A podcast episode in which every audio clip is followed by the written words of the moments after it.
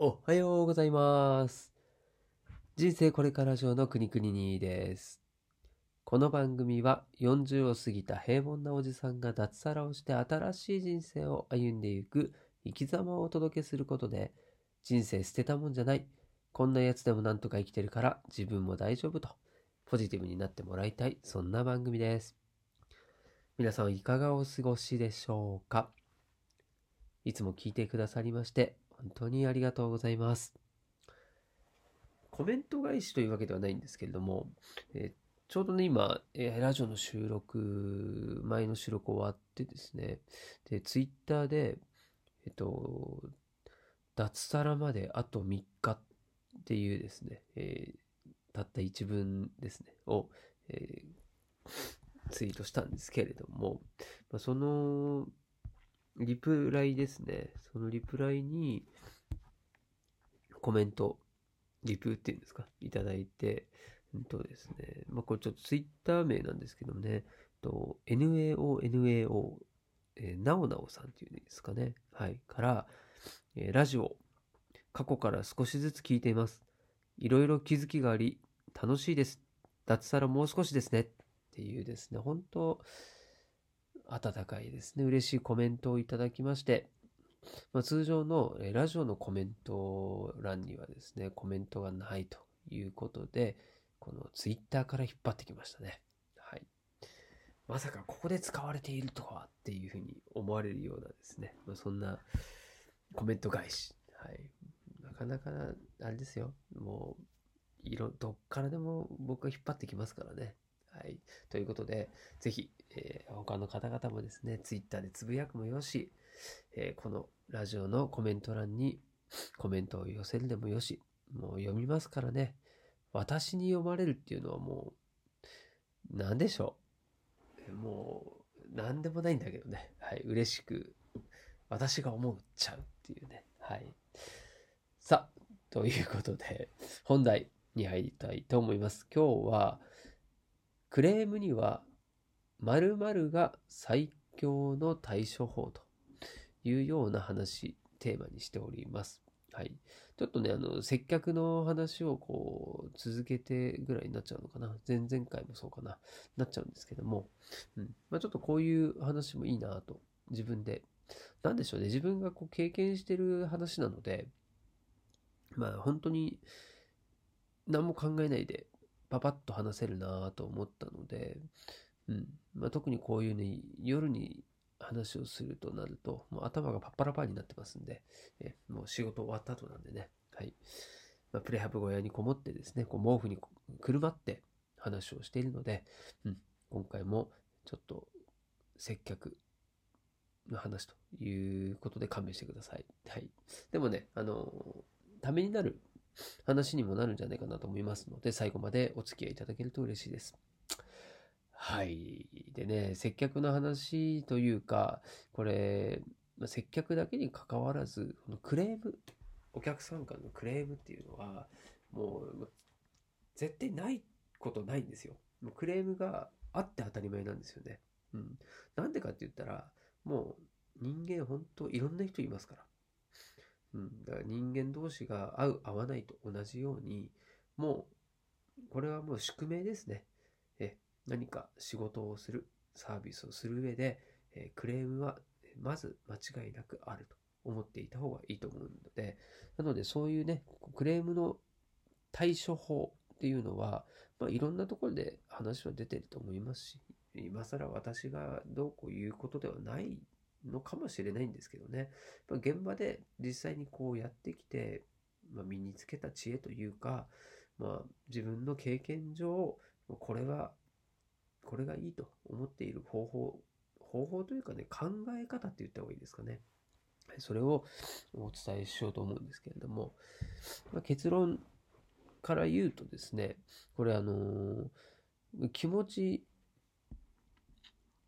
だけの話になっちゃうんですけど、はい。これね、あの、ウェルカム精神なんですよ。うん、これね、そんなことって思われるかもしれないんですけども、これ、まあ、店長で言うとですね、まあ、私が飲食店の店長をやっているので、うん、こう、他の店長、他の店舗の店長とか、そういうのを見ていた中でですね、今までこう、失敗している人とか、うん、例えば店長から降ろされちゃう人とかね、そういうなんか失敗して、はい、不祥事をしてとかいう人たちに結構共通してるのがこのクレーム対応が下手っていう言い方はちょっと悪いのかな。うん、正確に言うとですね、逃げちゃうんですよね。こう、まあ、クレームってやっぱり、なんだかんだ嫌じゃないですか。もう、なんか人間と人間のこう負の部分のぶつかり合いみたいな。うん、すごい嫌なんですよね。もう特にこのお店側の人っていうのは立場的には、こう、どうしてもね、下になっちゃうんですよ。うん。これはもうしょうがないことで。だからなおさら、えクレームを言う人っていうのは、どんどんこうね、あの、ヒートアップしてっちゃうし、まあなんていうのかな、こう、悪いとこ、いいところ、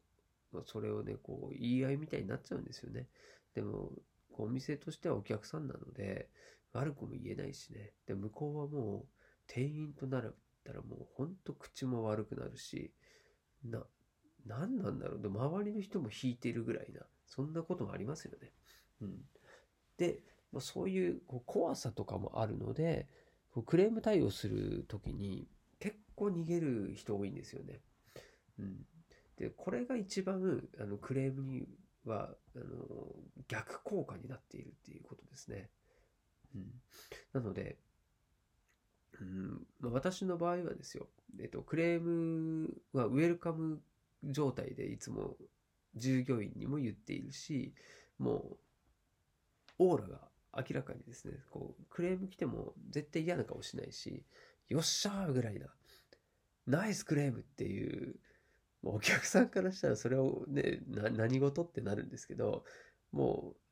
う、まあ、裏側ではそういうふうに言ってますね。はい。お客さんには当然そんなね、ナイスクレームですどうしましたなんていうのはいかないんですけど、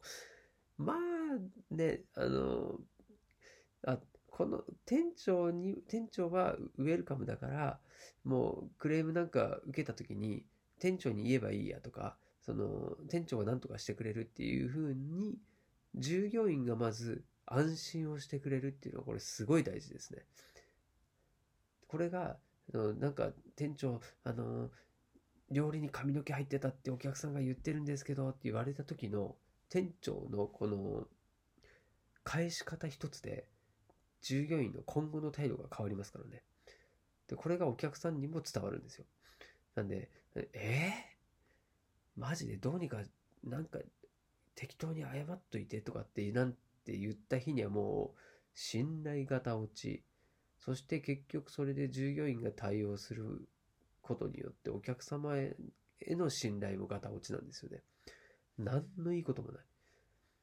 そう、あの、クレームから逃げると全てがあの悪い方向に進んでいくっていうのはもう本当にもう経験済みで、もう思っていることでもあり、だからこそもう絶対そこはウェルカムでいこうっていうふうに思ってるので。で、ウェルカムでいくと、もうね、あの、こっちの気持ちっていうのも、